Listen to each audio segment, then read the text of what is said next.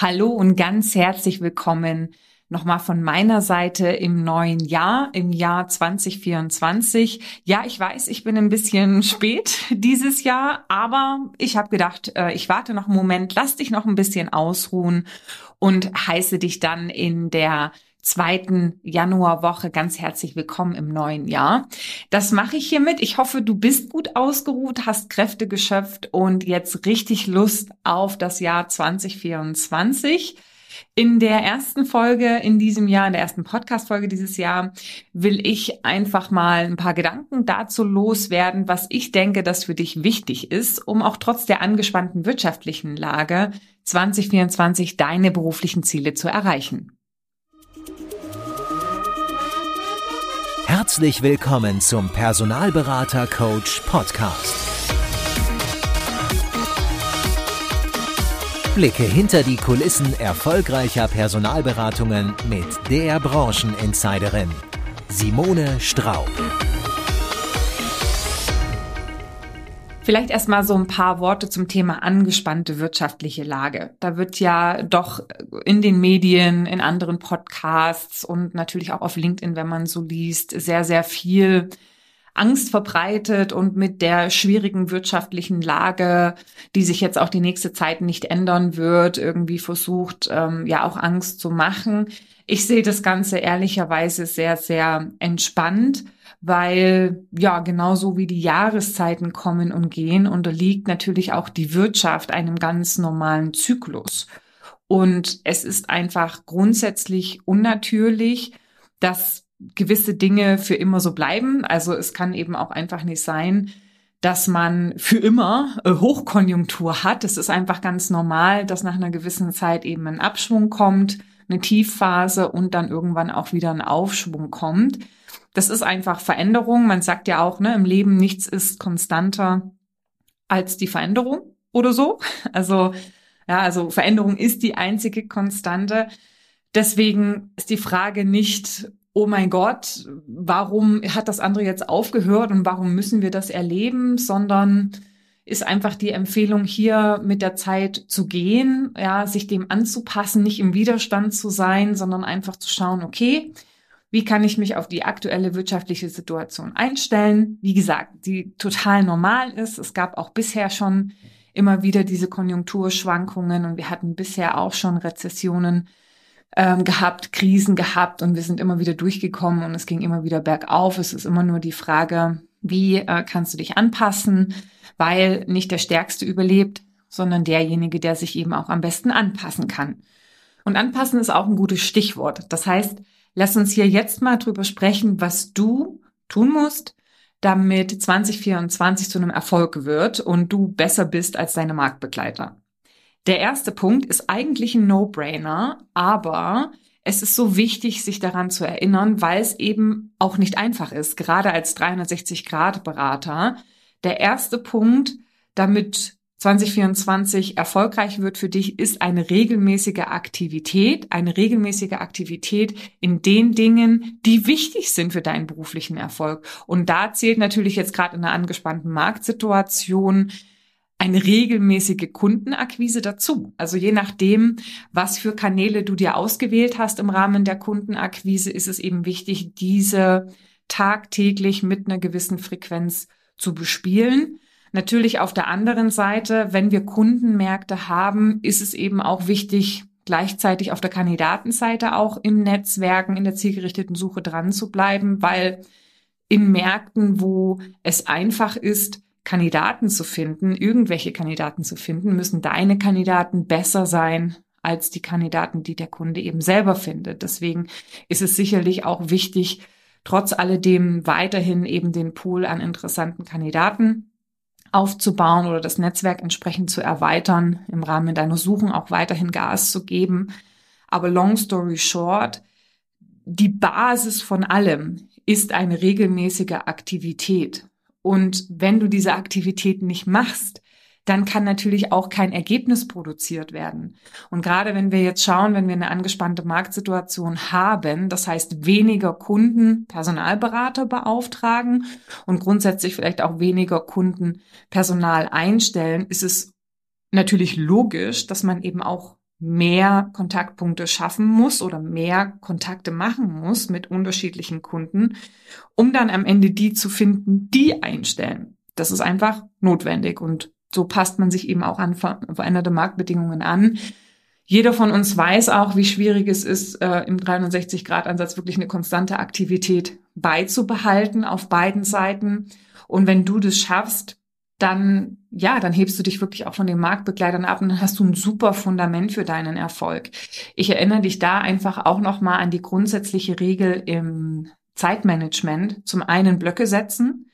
Also versuch wirklich, dass du dir regelmäßig fixe Zeiten setzt, wo du alle anderen Dinge entsprechend außen vor lässt und dich wirklich nur auf deine Akquiseaktivität oder Recruiting-Aktivität konzentrierst und ich empfehle dir genauso eben auch Ziele zu setzen, weil allein dieser Prozess des Zielesetzens hilft, einfach fokussierter zu arbeiten.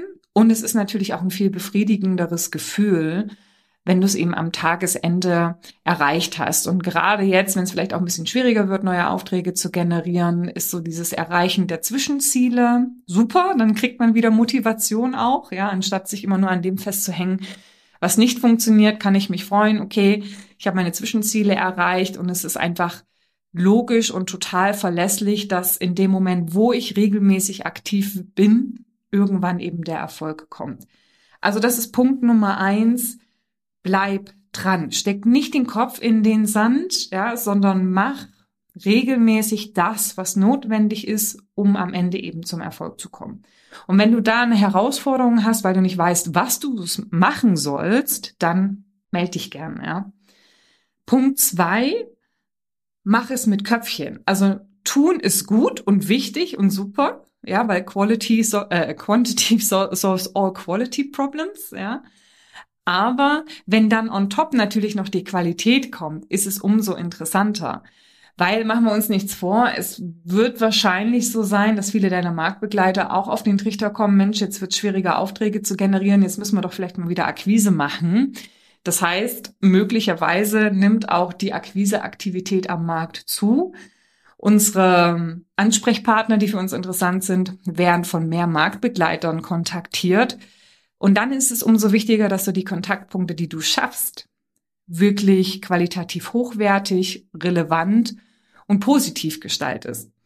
Und da habe ich neulich auf LinkedIn ein Meme gesehen, das hat das ganz gut eigentlich auf den Kopf getroffen, den Nagel. Und zwar sieht man auf diesem, also es ist ein Bild, sieht man auf diesem Bild eine Blondine, die einen Telefonhörer in der Hand hält und die die Augen so komplett hoch verleiert, so dass man eigentlich fast gar keine Pupille mehr sieht und fast nur noch ihr Weiß, Augenweiß. Und dann steht drauf, Mut, wenn drei Sekunden, nachdem du deinen Job gepostet hast, bereits 25 Personaldienstleister in der Warteschlange sind. Ja, genau. Und da, das haben 547 Personen gefeiert. Knapp 100 Kommentare waren unter diesem Post. Und das macht natürlich ein Problem deutlich. Und es ist, also ich fand es auch, ich habe geschmunzelt, weil ich glaube, jeder HR-Verantwortliche, Personalreferent, Recruiting-Verantwortliche kann es definitiv nachvollziehen. Und ich habe es wirklich gefühlt und ich habe mir so die Kommentare unten drunter eben auch angesehen. Und es entstand natürlich auch eine Diskussion über das Thema Kaltakquise und Sinn oder Nichtsinn und so weiter und fand es aber ganz spannend, dass per se auch die Ansprechpartner, die wir anrufen, durchaus Verständnis für unsere Aktivität haben oder für diese Akquiseaktivität haben, sich teilweise natürlich freuen und dankbar sind, dass sie in dieser Situation nicht sind, Cold Calls machen zu müssen. Aber dass da, also es ist nicht per se eine Ablehnung gegen das Thema Kaltakquise, sondern es ist wirklich eher eine Ablehnung gegen die Anrufe, die unangenehm sind, die 0815 sind, die nervig sind, etc. Und da will ich ganz kurz mal so zwei, drei Auszüge aus Kommentaren vorlesen von Personalverantwortlichen, eben auch äh, Personalleitern. Und da steht, genau, eine Dame sagt, also das kenne ich, trotzdem nehme ich mir die Zeit, einige Anrufe entgegenzunehmen, denn wenn sich ein Personalvermittler mit unserer Firma und der Stellenausschreibung schon etwas auseinandergesetzt hat und noch ein paar präzisierende Ergänzungsfragen an mich stellt, können mir im Anschluss interessante Profile zugesandt werden. Außerdem schätze ich es, wenn solche Anrufe von Personaldienstleistungen gut vorbereitet sind. Daraus kann eine tolle Zusammenarbeit entstehen. für beide Seiten. Gut, wir müssen jetzt nicht diskutieren über die Art und Weise, wie die Dame, die das geschrieben hat, mit Dienstleistern zusammenarbeitet. Aber hier erkennt man natürlich schon auch den Wunsch, dass der Dienstleister sich Gedanken macht ne, und dass äh, entsprechend eben eine gute Vorbereitung gewünscht ist. Eine andere Dame schreibt, ich spreche auch regelmäßig mit Personaldienstleistern, wenn wir neue Kooperationen in Erwägung ziehen. Ich erlebe aber sehr oft, dass der Erstkontakt einfach sowas von unvorbereitet und 0815 ist, dass ich schon gar keine Lust mehr habe, mir Zeit zu nehmen. Wir haben eine Homepage, wenn man die nicht mal anschaut und dann aber behauptet, garantiert passende Leute zu liefern, bin ich raus. Sorry. Also auch ein ganz wichtiger Punkt, da möchte ich dich nur mal zum Gedanken an oder zum Denken anregen. Stichwort mach's mit Köpfchen beziehungsweise schaff Relevanz. Du kannst nicht erwarten, wenn du einen Standard 0815 Gesprächsaufhänger hast, den du für jeden Call verwendest, dass dir im Gegenzug der Ansprechpartner am Telefon den roten Teppich ausrollt und gerade dir zuhört. Das ist einfach Nonsens, ja. Also ich verstehe das immer nicht, dass man einen Gesprächsaufhänger nimmt, den man für alle nimmt und dann aber sich äh, drüber echauffiert oder äh, sich wundert, warum die Kunden eben so abwehrend sind, ja. Also da sich mal ein paar mehr Gedanken zu machen und einfach einen Gesprächsaufhänger zu erstellen, der vorbereitet ist, der individueller ist, erhöht die Wahrscheinlichkeit, dass der Kunde tatsächlich auch zuhört. Ja, also es ist tatsächlich auch so, dass dann diese Abwimmelreaktionen, ja, wir suchen erstmal selber keinen Bedarf, wie auch immer, spürbar nachlassen und das Gegenüber wirklich ein Gehör findet. Ja, du sollst dich jetzt nicht stundenlang vorbereiten, aber mit ein bisschen Übung weißt du, woraus ankommt. Und sind wir doch mal ehrlich, meistens klingelt es ja doch eine Ecke lang durch, ja, oder man muss sich durchstellen lassen oder wie auch immer. Und dann hat man ja durchaus auch Zeit, so mal über die Webseite drüber zu screenen. Und wenn man weiß, wonach man schaut, findet man sehr schnell eigentlich auch Informationen, die man als Gesprächsaufhänger nehmen kann. Also überdenke da wirklich die Art und Weise, wie du deine Telefonanrufe machst. Wenn du einen Standard Gesprächsaufhänger hast, den du für alle verwendest, kannst du nicht erwarten, dass der Kunde sich gerade über deinen Anruf freut und sich gerade für dich Zeit nimmt. Jetzt gucke ich mal noch. Eine Dame hat geschrieben, ist echt ein schwieriges Thema, das viel Zeit kostet. Es gibt diese Nervigen, die nicht locker lassen und eine freundliche Absage nicht verstehen wollen. Dann gibt es diejenigen, die einem erzählen, was man doch gerade alles falsch macht und dass sie selbst doch alles viel besser können. Boah, sehr sympathisch. Und dann gibt es die netten und sympathischen, die wirklich versuchen, einen guten Job zu machen. Für letztere nehme ich mir sehr gerne Zeit. Hier steckt auch wahnsinnig viel drin. Wenn uns einfach diese erste Zeile, es gibt diese Nervigen, die nicht locker lassen und eine freundliche Absage nicht verstehen wollen. Ich find's super, wenn du dich reinhängst und ein Nein nicht akzeptierst im Sinne von dich von der ersten Abfuhr nicht abwimmeln lässt. Das ist klasse.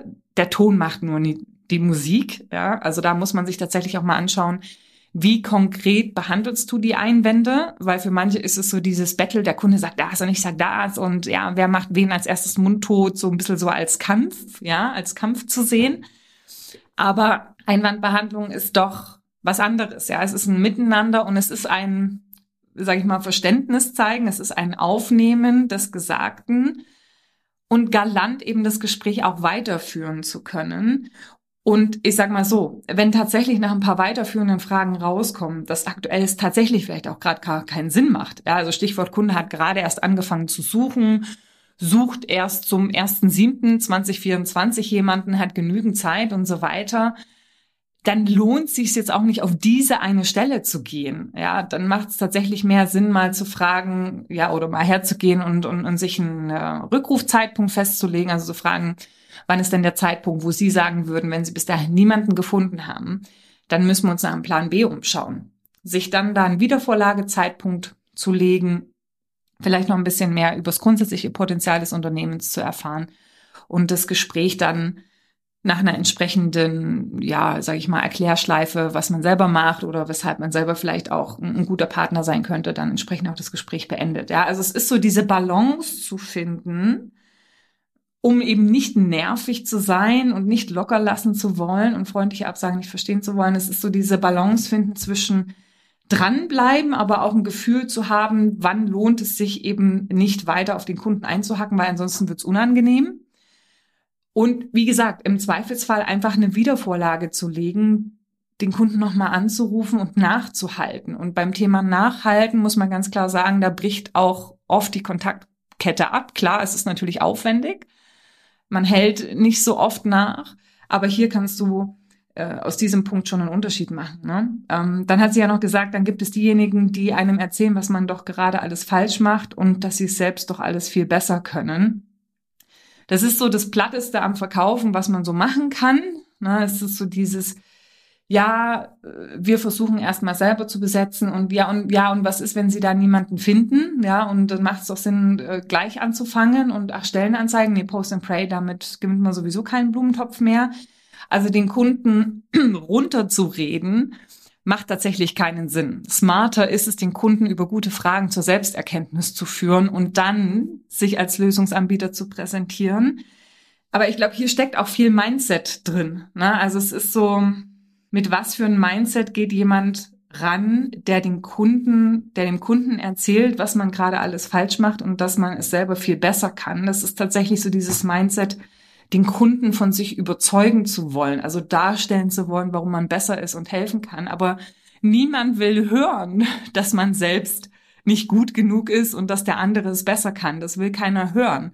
Am Ende geht es ja darum, dass man sich helfen lassen möchte, wenn man Hilfe braucht. Und es ist einfach schlau, über gute Fragen herauszufinden, an welchem Punkt ist der Kunde gerade und dann auch über weiterführende Fragen den Kunden schon mal zur Selbsterkenntnis vorzubereiten, dass er sagt, Mensch, vielleicht wäre es jetzt klar, äh, doch keine schlechte Idee.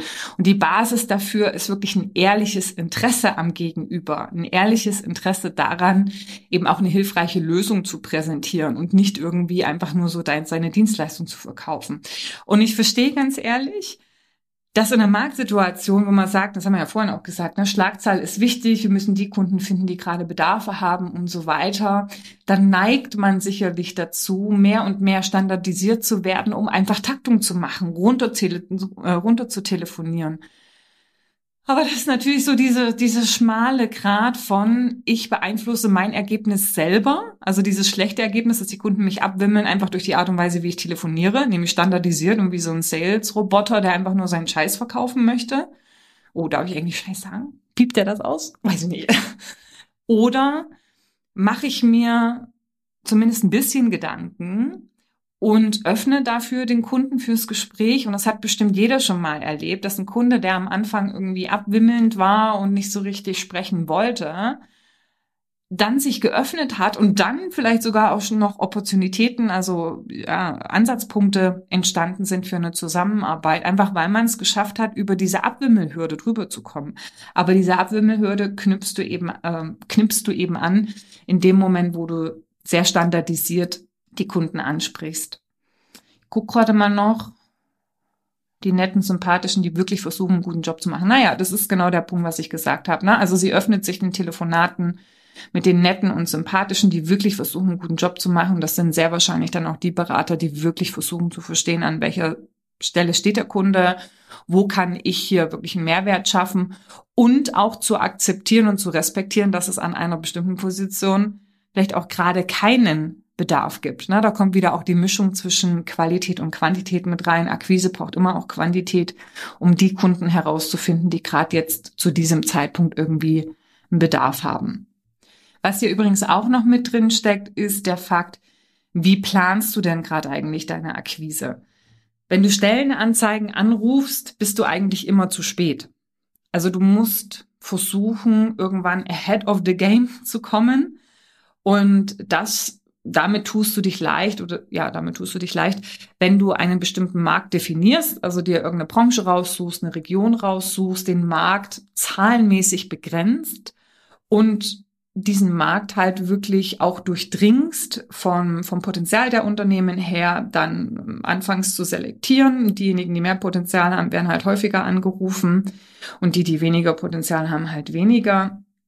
Aber so kommst du eben in die Position auch, dich von diesen Stellenanzeigen telefoniere zu lösen, wo du, wie gesagt, immer zu spät bist, hin zu einem Punkt, wo du Kundenbeziehungen gezielt aufbaust, die pflegst und bewirkst, dass sich der Kunde an dich erinnert, wenn ein Bedarf entsteht.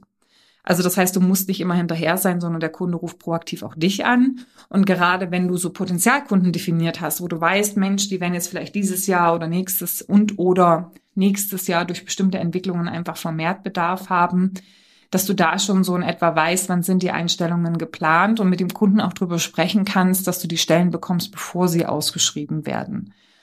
Also da dir mal zu überlegen, welche Möglichkeiten habe ich denn noch anzurufen außerhalb der, der Stellenanzeigen, weil klar, Stellenanzeigen ist das einfachste Game.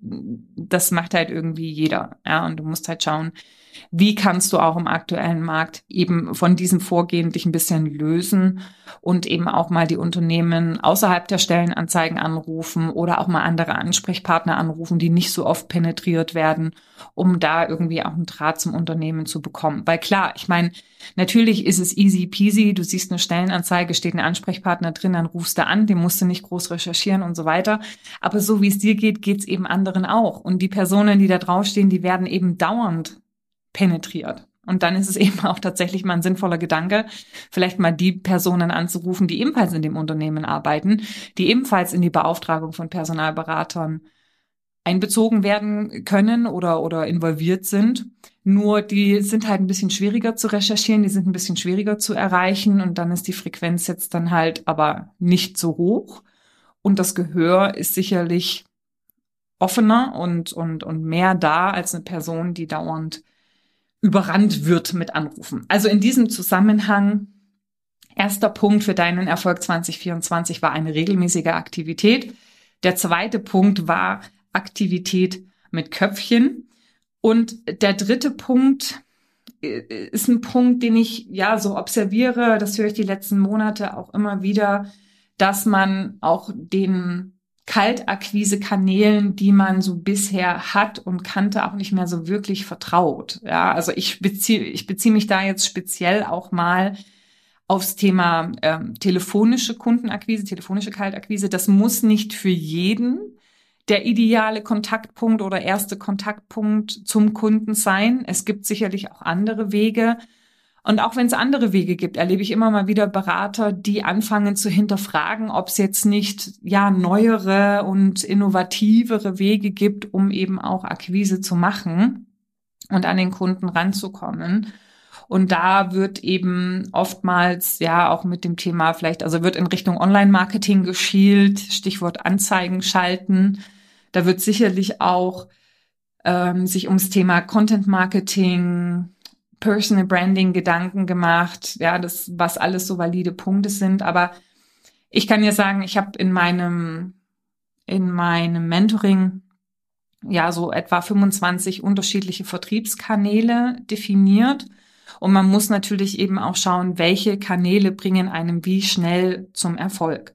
Man muss ganz klar sagen, in dem Moment, wo du in einem B2B-Markt arbeitest, das heißt Business zu Business machst, und das machen wir ja, ja wir akquirieren Kunden im geschäftlichen, im wirtschaftlichen Umfeld, in einem B2B-Markt, wo die Zielgruppe klar erkennbar ist und abgrenzbar ist, macht der direkte Ansatz sehr, sehr oft mehr Sinn, als wenn du hergehst und versuchst über Content Marketing oder sogar äh, Ads, Ad-Schaltung diese Zielgruppe zu erreichen. Ja, weil gerade wenn du am Anfang stehst oder gerade wenn deine Pipeline vielleicht nicht so gut ist, dann hast du vielleicht auch nicht übermäßig finanzielle Ressourcen, um irgendwelche Anzeigen zu schalten und Funnels bauen zu lassen oder dich da überhaupt mal erstmal einzuarbeiten. Das dauert ja doch einige Zeit. Und auf der anderen Seite, muss ich ganz ehrlich sagen, fehlt auch ganz oft das Zielgruppenverständnis. Also suchen Sie Mitarbeiter ist halt, ist halt, also das trifft dem Kunden nicht im Schmerz. Und wenn du nicht verstehst, was deine Kunden wirklich bewegt, macht es weder Sinn, große Anzeigenkampagnen zu schalten, weil einfach deine Anzeige im generischen Noise, sage ich mal, des Social Medias untergehen wird. Also wenn da mal wieder eine Personalberatung ist, die mit Fach- und Führungskräften im Bereich XY weiterhelfen kann, ja, so what, ja, das habe ich schon hundertfach gesehen. Das ist auch keine neue Message mehr. Und das triggert mich auch nicht als Kunde so in etwa, oh, das ist ja mal völlig was anderes. Ne? Das ist einfach wieder nur so eine Personalberatung, die im Bereich XY Fach- und Führungskräfte sucht. Also du brauchst einfach ein gutes Fundament, um jetzt zum Beispiel auch in Richtung Online-Marketing einfach Ads zu schalten. Da gibt's einfach andere Kanäle, die im Vorfeld mehr Sinn machen. Und auch wenn man ins Thema Content Marketing geht, ich habe in meinem Mentoring ein paar Personalberater, die auch verstärkt auf LinkedIn unterwegs sind oder sein wollen. Und ich merke immer wieder, wie schwer es ihnen fällt, Content zu erstellen, der nicht generisch ist. Da, also, da sagen Leute, sie sind Experte für eine bestimmte Branche und können aber einen generischen Post nicht auf ihre Branche adaptieren. Ich habe zum Beispiel ein, einen Post neulich mal gegengelesen, da ging es um die Vier-Tage-Woche da hat äh, ein Unternehmen eben so Vor- und Nachteile der Vier-Tage-Woche vorgeschrieben und da habe ich zum Personalberater gesagt, warum reflektierst du diesen Text nicht auf deinen Markt, auf deine spezielle Nische? Was die Vier-Tage-Woche an Vorteile, aber auch Nachteile bringt, beziehungsweise wie machbar du das Ganze für deine Branche, für deinen speziellen Bereich hältst. Das würde doch viel mehr Aufmerksamkeit triggern als die 380. Diskussion darüber, ob eine Vier-Tage-Woche nun jetzt Vor- oder Nachteile hat. Also das vermischt sich eigentlich jetzt schon auch mit meinem Punkt 4. Geh weg von diesem generischen Blabla und befass dich wirklich auch intensiv mit deiner Zielgruppe. Also überlege, was beschäftigt die gerade wirklich? Und die Information, wir sind Personalberater, wir besetzen Stellen und wir machen das mit einer tollen Qualität, ist keine neue Information mehr. Also äh, der Fakt, dass es Personalberater gibt, ist den Kunden durchaus schon bekannt. Das heißt, du musst einen Schritt weitergehen und mal gucken, was sind denn die konkreten Herausforderungen meines Kunden in Verbindung mit der Zusammenarbeit mit Personalberatern? Oder aber grundsätzlich in Verbindung mit Recruiting. In dem Moment, wo Mitarbeitende da sind oder gewonnen sind, welche Probleme entstehen denn weiterführend? Also um da wirklich auch zu gucken, wie, wie, wie kann ich dem Kunden zeigen, dass ich seine Situation verstanden habe und wie kann ich mich auch in der Marktmessage von den anderen differenzieren, weil einfach einfach viele super oberflächlich sind. Ne? Also wenn ich dir jetzt zum Beispiel ein Beispiel geben kann, dann ist es zum Beispiel, dass es vielleicht momentan Gerade wenn ich jetzt mit Personalberatern zusammenarbeite, erwarte ich eigentlich, dass der mir gute Profile schickt. Ne? Das ist jetzt so weniger das Differenzierungsmerkmal. Aber was halt vermehrt auftritt, sind diese Fälle, dass die Mitarbeitenden Verträge unterschreiben und dann aber nicht anfangen. Und wenn du jetzt mit deiner Sieben-Schritte-Methode, mit der du als Beratung sicherstellst, dass die Kandidaten, die unterschrieben haben, auch anfangen wirbst oder einfach da mal andere Situationen rausziehst, auch das Thema Wiederbesetzung. Ne? Wenn du sagst, okay, dein Win ist jetzt nicht das Finden, sondern dass auch bisher noch nie ein Mandat wiederbesetzt werden musste. Das wäre für mich zum Beispiel als Kunde auch wahnsinnig interessant, dass ich sage, Mensch, ich habe Angst in dem Moment, wo ich mit Personalberatern arbeite, ich zahle wahnsinnig viel Geld und dann geht, geht der Kandidat wieder, wenn er nicht bleibt. Mich würde tatsächlich interessieren, wie stellst du denn sicher als Personalberatung, dass dein Kandidat eben am Ende auch bleibt? Und kannst du mir das eben auch dezidiert zeigen? Hast du dir auch Gedanken gemacht, wie du deine Dienstleistung anpassen kannst? Und da kämen wir auch wahrscheinlich gleich zum nächsten Punkt noch. Wirklich einfach auch die Weiterentwicklung der eigenen Dienstleistung, ne, nicht stehen zu bleiben, sondern in einem Markt, wo der Wettbewerb immer enger wird, kaufen die Kunden nach wie vor Qualität und die kaufen Verlässlichkeit. Und wenn du zeigst, dass du deine Dienstleistung weiterentwickelst, um eben auch für den Kunden immer eine bessere Dienstleistung anbieten zu können und dann aber bitte auch Services, die der Kunde haben will und nicht die Dinge, die du denkst, die irgendwie sinnvoll sind. Also, keine Ahnung. Irgendwelche 15-seitigen Reports für äh, generische Ingenieurspositionen will wahrscheinlich kein Mensch sehen mit Eignungsdiagnostik und weiß ich nicht was. Das wird wahrscheinlich dann eher relevant oder nicht wahrscheinlich, sondern das wird halt eher relevant in dem Moment, wo du die Führungsleiter nach oben gehst, wo es wirklich Schlüsselfunktionen sind. Ne? Aber geh doch mal her und das wäre doch zum Beispiel auch, das wäre zum Beispiel auch eine tolle Kampagne, um mit den Kunden mal wieder Kontakt aufzunehmen, auch vergangene Kunden Kontakt aufzunehmen, mit Unternehmen grundsätzlich zu telefonieren, zu sagen, wissen Sie, Frau Meier, der Markt wird immer angespannter. Wir wollen einfach sicher gehen, dass wir unsere Dienstleistung entsprechend der Kundenwünsche und Kundensituationen weiterentwickeln. Deswegen Frage an Sie in Verbindung mit der Einstellung von Personal. Was sind da gerade Ihre größten Herausforderungen? In Bezug auf die Erfahrung mit Personalberatern, was könnte man besser machen, wenn sie sich was wünschen könnten? Ja, es ist ja auch in der Partnerschaft nirgendwo 100 Prozent. Was, was könnte sich verbessern aus Ihrer Sicht? Was würde das für unsere Dienstleistung bedeuten? Also da wirklich auch mal herzugehen und nicht jahrelang immer dasselbe zu machen, sondern sich auch proaktiv zu verändern, seine Dienstleistung anzupassen, agil zu bleiben.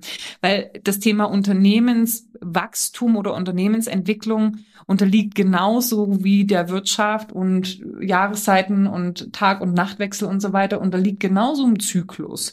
Und wenn du zu lang immer das Gleiche machst, und die Dinge nicht proaktiv weiterentwickelst und veränderst, wird es auch mit deinem Unternehmen irgendwann bergab gehen weil das der ganz normale Lauf der Dinge ist. Nach einem Hoch kommt ein Tief, ansonsten wird es ja auch kein Hoch geben. Ne? Also ja. Also, aber ich fange dich da nochmal ab, weil wir haben jetzt so das eine mit dem anderen verstrickt. Ja, wir haben ja gesagt, also was sind so die Erfolgsfaktoren für dich in 2024? Ist die regelmäßige Aktivität. Mach die Aktivität mit Köpfchen.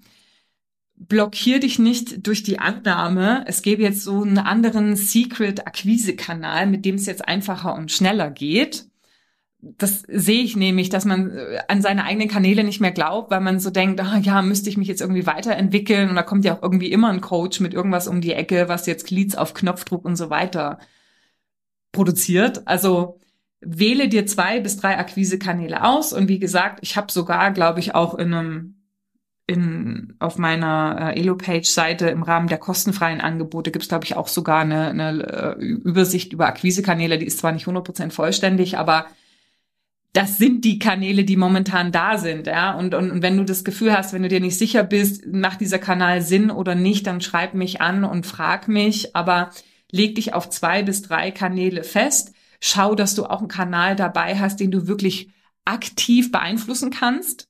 Also nicht wie Content Marketing oder Online Marketing, wo man entweder viel investieren muss, erstmal finanziell oder eine längere Anlaufzeit braucht, bevor da überhaupt irgendwas rumkommt, sondern dass du wirklich von heute auf morgen oder von dieser Woche auf nächste Woche auch Ergebnisse beeinflussen kannst, dass du das mischst. Leg dir Ziele für diese Kanäle fest und mach's einfach. Ne, blockier dich nicht, sondern mach einfach. Der vierte Punkt, den wir auch ja diskutiert haben, der sich ineinander geflochten hat, war das Thema Schaffrelevanz in der Ansprache.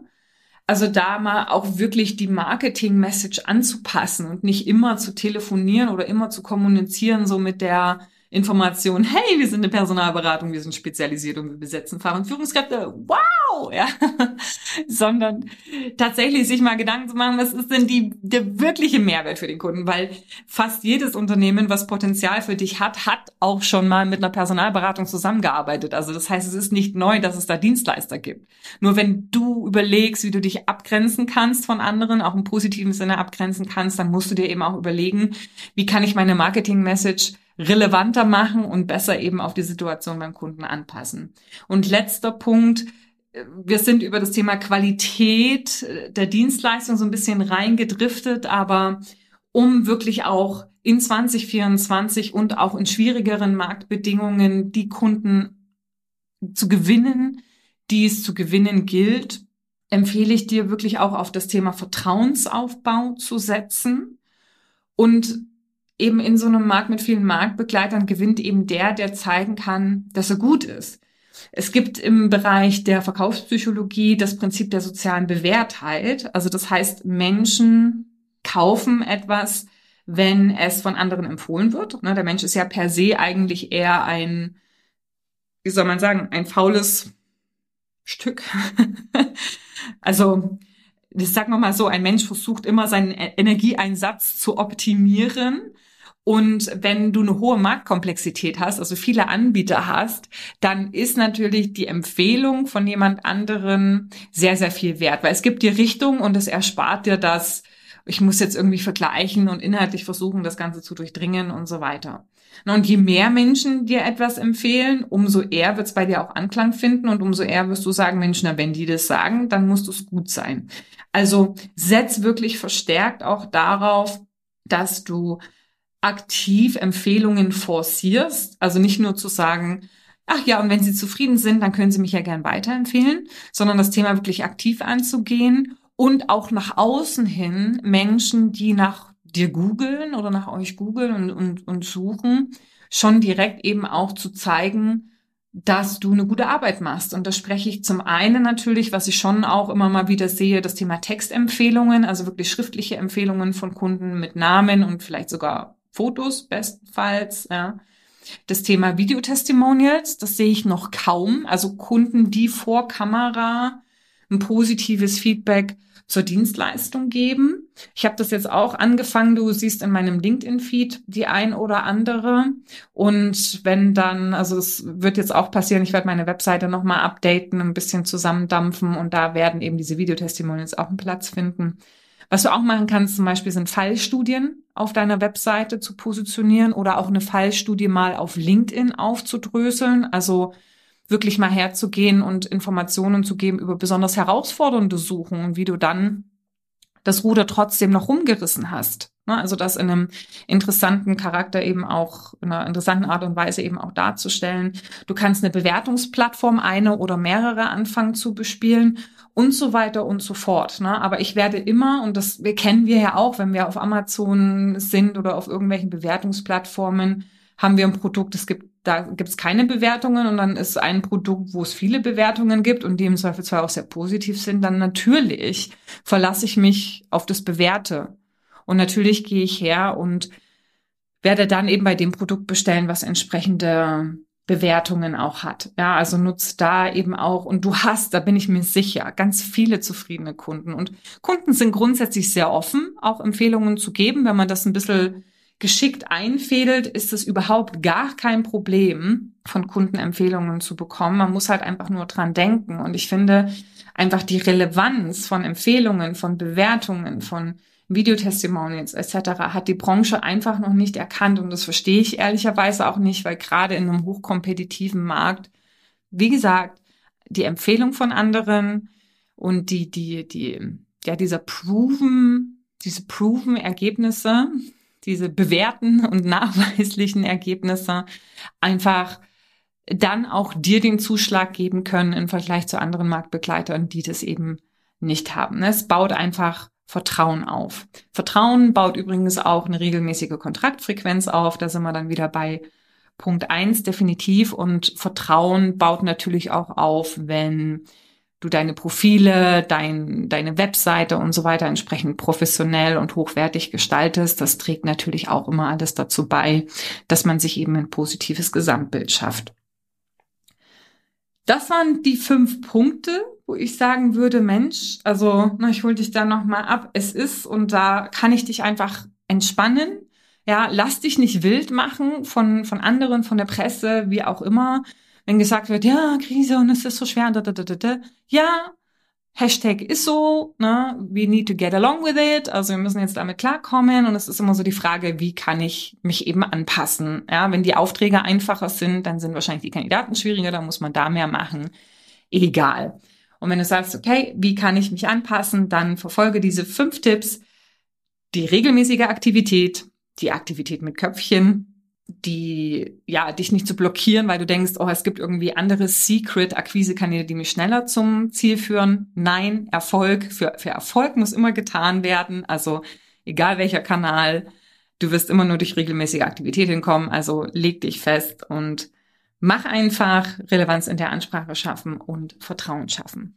Das sind meine fünf Punkte. Ich habe jetzt gar nicht geguckt, wie lang ich schon rede, aber vom Gefühl her rede ich schon ein bisschen. Danke, dass du bis zum Schluss dabei geblieben bist. Und jetzt wünsche ich dir einen energetischen Start in ein fulminantes 2024. Lass dich nicht girre machen, du schaffst das und vor allen Dingen hab Freude dran. Happy Hunting!